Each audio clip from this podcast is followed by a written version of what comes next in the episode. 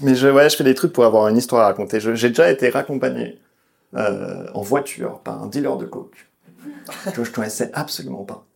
Juste pour avoir une histoire à raconter. C'était il y a quelques années, j'étais à Paris, je fume ma clope et je fume des euh, et vraiment, je passe sur un trottoir, et il y a un mec dans une voiture arrêté qui me regarde et qui me fait Hey, tu veux une blonde? Je suis Ah, non, merci. Il me fait Tu veux de la coke? Je dis Alors, non plus, mais je. J'ai hâte de voir la prochaine question.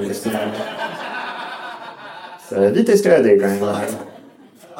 Et il m'a dit Est-ce que tu veux que je te ramène chez toi? Et j'ai dit oui.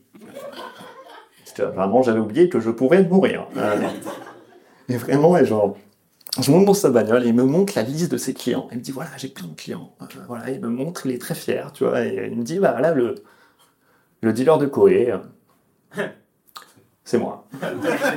J'étais ok, c'est tellement bizarre d'être fier de ça, d'accord?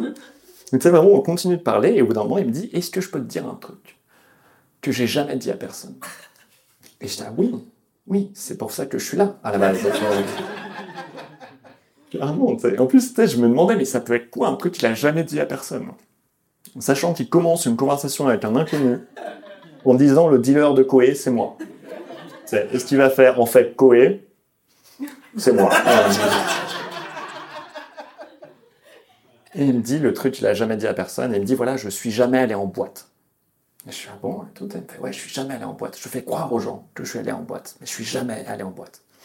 Et je fais ah ok, tu vois. Alors, et, tu sais, j'essaie d'être compatissant, d'être là genre écoute, euh, tu iras peut-être en boîte un jour. Tu peux réaliser ton rêve, je sais pas. Et tu sais, en même temps, ça me fait bizarre parce que moi, je suis déjà allé en boîte et j'ai pas kiffé. Vraiment, j'ai pas kiffé. Juste le, le sol, il colle, ça me suffit. Genre vraiment, je, je me barre de là-bas. Genre, très lentement. Mais, euh,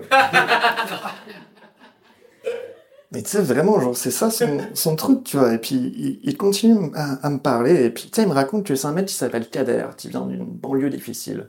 Il veut juste me raccompagner chez moi pour prouver que là-bas, les mecs, ils peuvent être sympas aussi. Et vraiment avoir une meilleure réputation.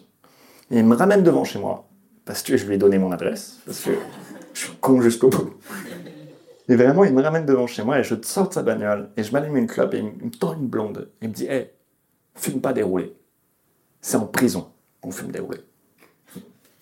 Et la morale de cette histoire, euh, c'est que quand t'es un mec qui s'appelle Kader et qui vient d'une banlieue difficile, c'est plus facile de rentrer en prison qu'en boîte.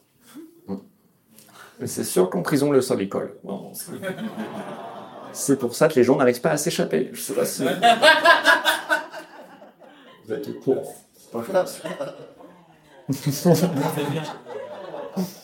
Oh oui, écoute.